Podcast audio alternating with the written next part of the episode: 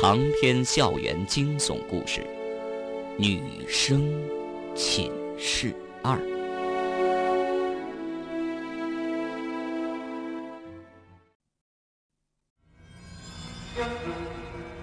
在这个奇怪的房间里，方圆大声呼救，声音在房间中回响，根本就传不出去。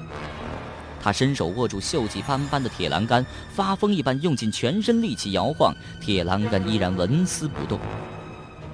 这儿是什么地方？竟然连电灯都没有，燃烧的是古老的油灯。怎么会这样？难道又是一个陷阱？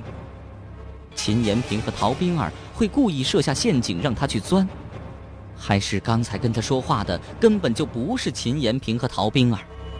如果不是他们，又怎么会知道那些秘密呢？方圆想不通，一个人坐在铁笼子里的气垫中，孤独无助。这个密室充满了鬼气，让他心神不安。至少有一点，他可以肯定：设下这个陷阱的人暂时不想伤及他性命，否则就不必大费周折的搞一个气垫了。只要他耐心的等待，那个人始终会出现。果然，没过多久，他听到了一些异常的声音。那声音是从棺材里发出来的，而且就是铁笼角落的那具棺材。棺材里有什么？一个死人，或者其他的？方圆屏住呼吸，提心吊胆的凝视那具棺材，牙齿情不自禁的开始打颤。他想起了以前的一个噩梦。从棺材里爬出来一个跟他一模一样的人，那个人会取代他的生命，会夺走他的身体。里面好冷啊，千年地窖般的阴冷，跟普通的温度降低有着本质区别。这仿佛是源自内心的某个不为人知的角落里，刹那间便弥漫了全身所有机体，连骨骼都被冻僵了。一阵紧密的敲击声过后，棺盖被缓缓移开，一缕长发从棺材里飘了出来，然后伸出了一堆黑乎乎的头发。头发下面是一张方圆很熟悉的面孔，竟然是秦月。秦月从棺材里坐起来，一脸茫然的打量着，眼神定格在方圆身上。方圆。秦月惊叫一声，怀疑的目光在方圆身上反复的扫着。怎么是你？方圆呼出一口浊气，颤声说：“秦老师，你怎么在棺材里呀？”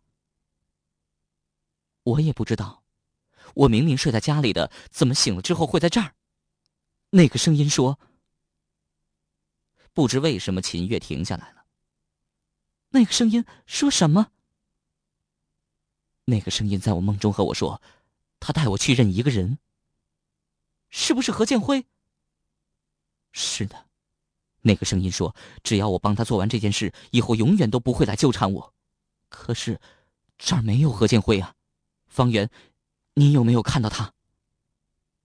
方圆摇了摇头，很明显，他和秦月都被闯进他们梦境中的神秘人关起来了。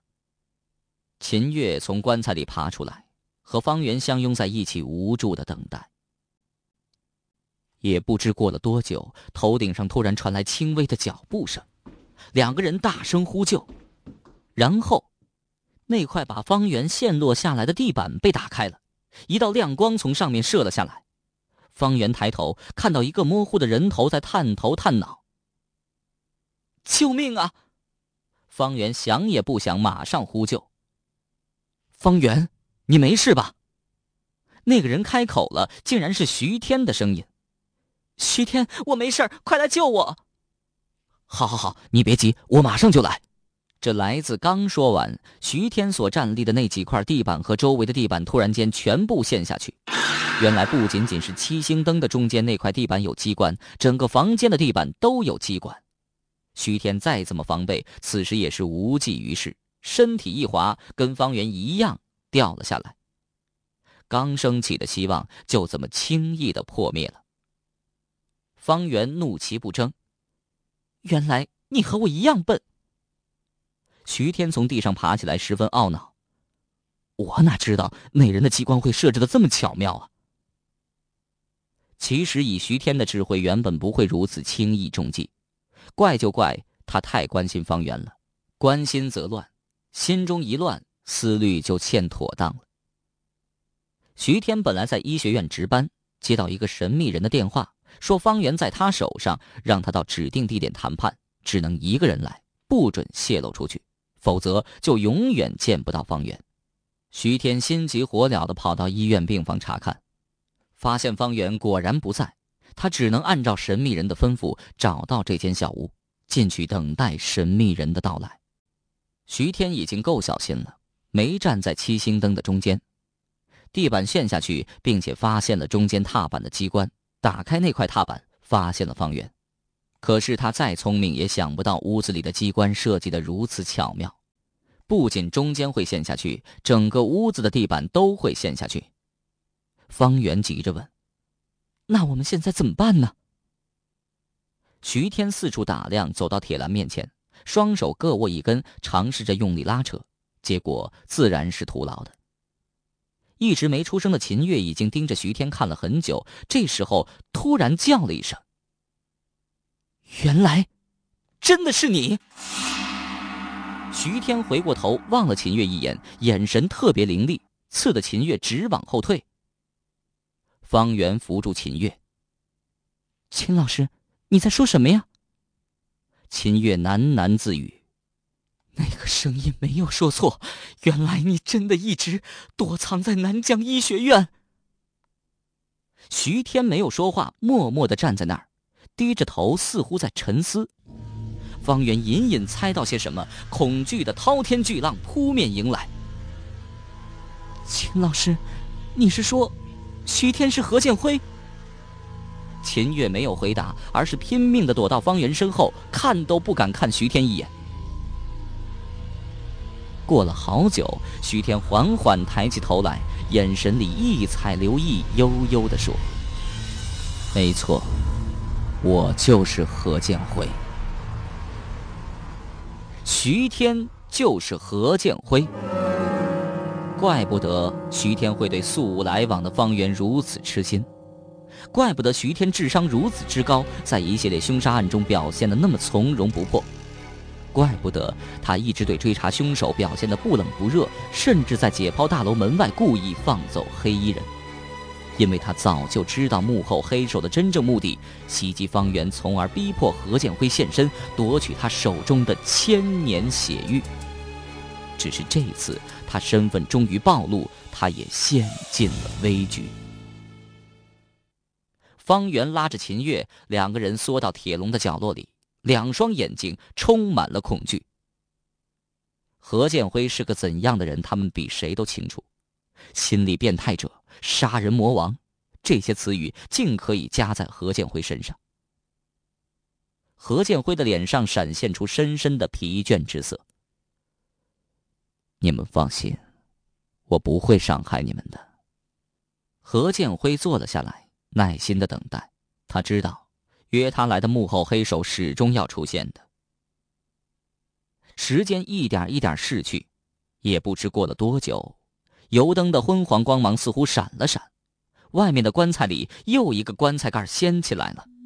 那是具无名的棺材，上面没写任何名字。所有棺材中，唯独这具棺材。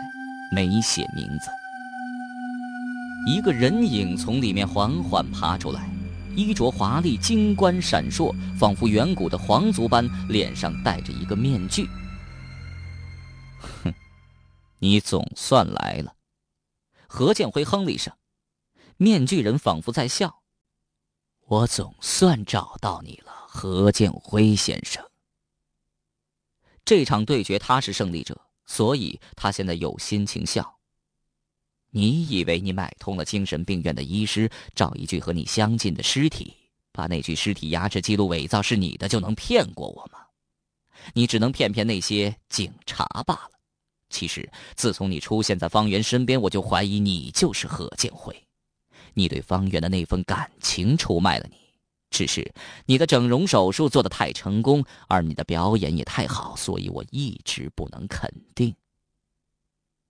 此时，秦月惊叫出声：“你就是闯进我梦中的神秘人。”是的，我就是，亏你受过高等教育，怎么这么容易相信鬼魂之说呀？那你怎么闯进我的梦里？很简单，睡着后对你进行催眠。你以为催眠只对清醒的人才有效，其实催眠对熟睡的人更容易实施，因为人类这时的潜意识是最活跃的。秦月明白了。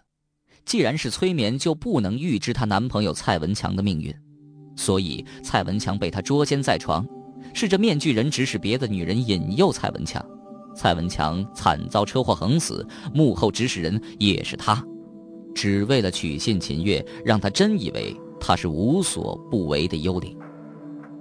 至于他能一直找到秦月，说穿了也很简单，他肯定在秦月的随身物品上放置了追踪器。无论到哪儿，他都能找到。门窗关得多严实都没用，他随时可以催眠秦月，窃取秦月的钥匙。好了，既然你全明白了，我也会兑现我的诺言，以后再也不纠缠你。那，那你放我出去？不行，现在还不是时候。那那要到什么时候？这就要看何建辉先生了。何建辉冷眼看着面具人。我知道，你想要血玉。不，你说错了，我是拿回我自己的东西。这块血玉本来就是我们族中的宝物。族中的宝物？这么说，你不是汉人？面具人说漏了嘴，急忙刹车。你别管我是什么人，现在的局势你很清楚。如果你和这两个女人想活命，只有一个办法，把那千年血玉交给我。可是血玉不在我身上，不在你身上，那在哪儿？告诉你也可以，只是你要发誓放我们走。好。面具人想也不想，赌咒发誓，誓言极赌，不但是他自己，连父母子女都咒进去了。何建辉似乎很满意面具人的毒誓，他挠了挠头，有些不好意思的说：“我还有一个小小的要求。什么要求？我想看看一向简约朴素的小谷穿着华丽彩服是什么样子。”面具人呆了呆，然后放声大笑：“！何建辉就是何建辉，果然聪明。”面具被揭下来了，露出了小谷那张得意忘形的脸。我是哪儿露出了破绽？你怎么知道是我？何建辉微微一笑。很简单，袭击方圆的行动是从陈安琪被害之后才开始的。我比你早来到医学院，医学院里有什么人我很清楚。在这期间，医学院里只进了几个人。而你恰恰是其中之一，而且进来的原因很勉强。我暗中调查过老谷，发现他根本就没回到老家养病，而是神秘消失了。而且，他根本就没你这么一个侄子。你不觉得你的很多言谈举止都和一般人不一样吗？孤僻的有些反常，根本就不像一个年轻人。小谷鼓着掌说。好了，何建辉先生，我真的很佩服你。不过现在毒誓也发了，面具也拿下来了，你总应该告诉我血玉到底藏在哪儿吧？何建辉微微一笑。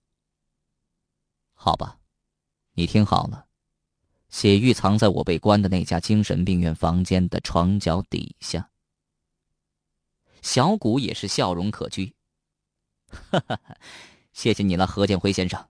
你再耐心的等一会儿，我现在就去拿血玉，拿到了就放你们走。要是你骗了我，你完全知道会是什么后果吧？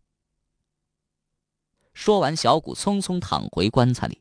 原来那具棺材就是走出这个密室的秘密通道。小谷走后，何建辉神情黯然，似乎有一件很为难的事情难以决定。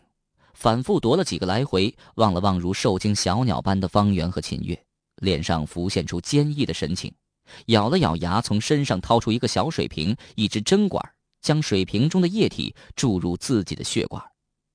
做完这些之后，他慢慢的走到了方圆面前。方圆颤声叫起来：“你你别过来！”何建辉柔声说：“方圆，你别怕，我不会伤害你的。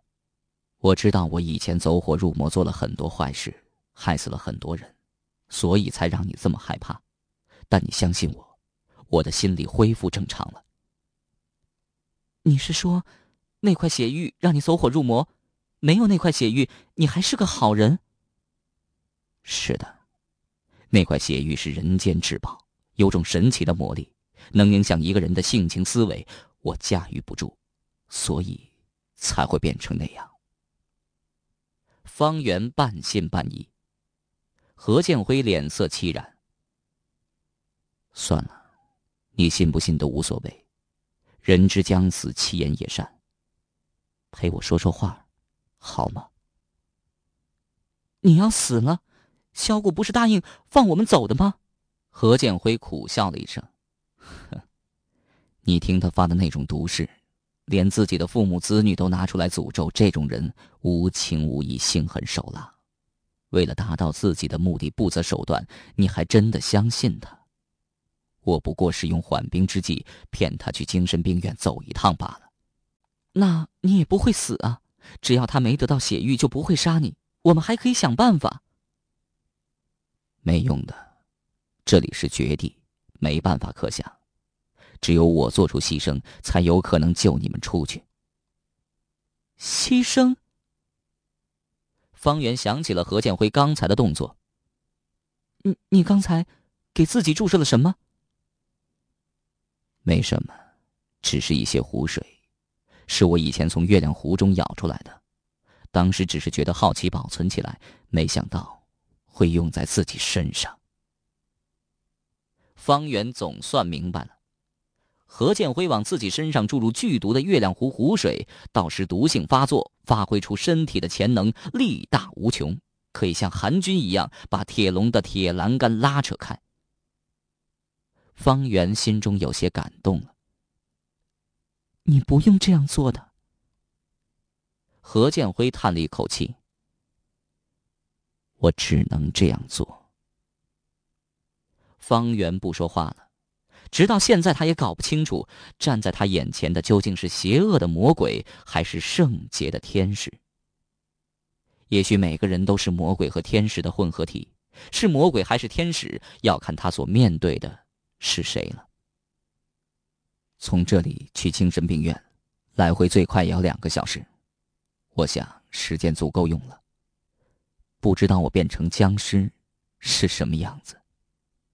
不会的。你不用安慰我，除了你，我对这世界已经没什么可眷恋的。现在，我只想和你说说话。方圆默然抬头看了看秦月，正靠着栏杆，目光投向别处。何建辉坐在方圆面前，娓娓而谈。其实一直是他在倾诉，方圆只是一个倾听者。何建辉八岁就成了孤儿，没人照顾，跟在其他流浪小孩后面流落街头，像野狗一样生存，衣不遮体，食不果腹。在他流浪的那个地方有一个小餐馆，餐馆老板的女儿跟他同龄，是他以前的同学，可怜同情他，一直暗中救济。在他最黑暗的时刻，给了他生存下去的希望和温暖。他发过誓，一定要好好报答那个女孩。后来被好心人送去孤儿院，接着被人领养，上学、读书、参加工作。他再也没见过那个女孩。他找了很多年，一直没找到那个女孩。方圆的到来让他眼前一亮，他的长相、气质都很像那位女孩。或者说，很像他印象中的那个女孩。他一度把方圆当成了他，这也是他之所以迷恋她的原因。其实，那个儿时的伙伴才是他心中最美最真的梦。方圆让他这个梦在现实中继续了。说着说着，何建辉的脸色变起来，一会儿变得惨白，一会儿变得铁青，一会儿变得鲜红。他知道，毒素即将发作，对着方圆抱歉的笑笑。在我失去力之前，你们有多远离我多远，千万别靠近我，尤其是身上不要有血腥味儿。何建辉走到铁栏面前，两只手各自拉着一根铁栏杆，静静的等待毒素发作。忽然，那具无名棺材又响起异动，小骨气急败坏的从里面爬了出来。何建辉先生，你说谎！我去了精神病院，根本就没找到血玉。何建辉诡异的笑了笑。那块血玉，一直就戴在我脖子上，你自己过来取。小谷有所察觉，站在一边迟疑不决。你脸色怎么变得那么古怪？何建辉一把扯去自己的衣领，脖颈上果然挂着一块血玉，晶莹剔透，柔和的红色光芒缓缓流动。小谷两眼发直，贪婪的盯着血玉，想也不想，疾步上前，手若闪电，一把扯断了项链，抓到了血玉。而此时何建辉则大喝一声，双手用力。两根铁栏杆竟然真的被拉成了弧形，他猛地扑向小谷，小谷看着手中血玉，欣喜若狂，来不及闪避，被何建辉扑倒在地。方圆和秦月立刻从弧形缺口处钻了出来，迅速逃到那具无名棺材前面。秦月把棺盖揭开，钻了下去，可方圆却站在棺材旁边，回头望了望搏斗中的何建辉和小谷。这个小谷擅长搏击之道，身手敏捷，疾若闪电。可无论他怎么踢、打、抓、顶撞，何建辉两手都死死地抓住他的一只腿不放，状若疯狂，张口就咬。在鲜血的刺激下，何建辉已经彻底疯了。方圆忍住了呕吐感，最后望了一眼何建辉，钻进了棺材。他的身后传来了小谷痛苦的惨嚎声。两天后的一个傍晚，方圆一个人静静的坐在月亮湖的蘑菇亭里。这时候，苏雅挥着手跑过来，手里拿着一个精美的礼品盒，这是别人寄给方圆的包裹。方圆打开了礼品盒。里面放着一块晶莹剔透、小巧玲珑的血色玉坠。柔和的血色光彩映红了方圆的脸。在礼品盒的背面写着一行小字：“送给我最爱的女人，何建辉。”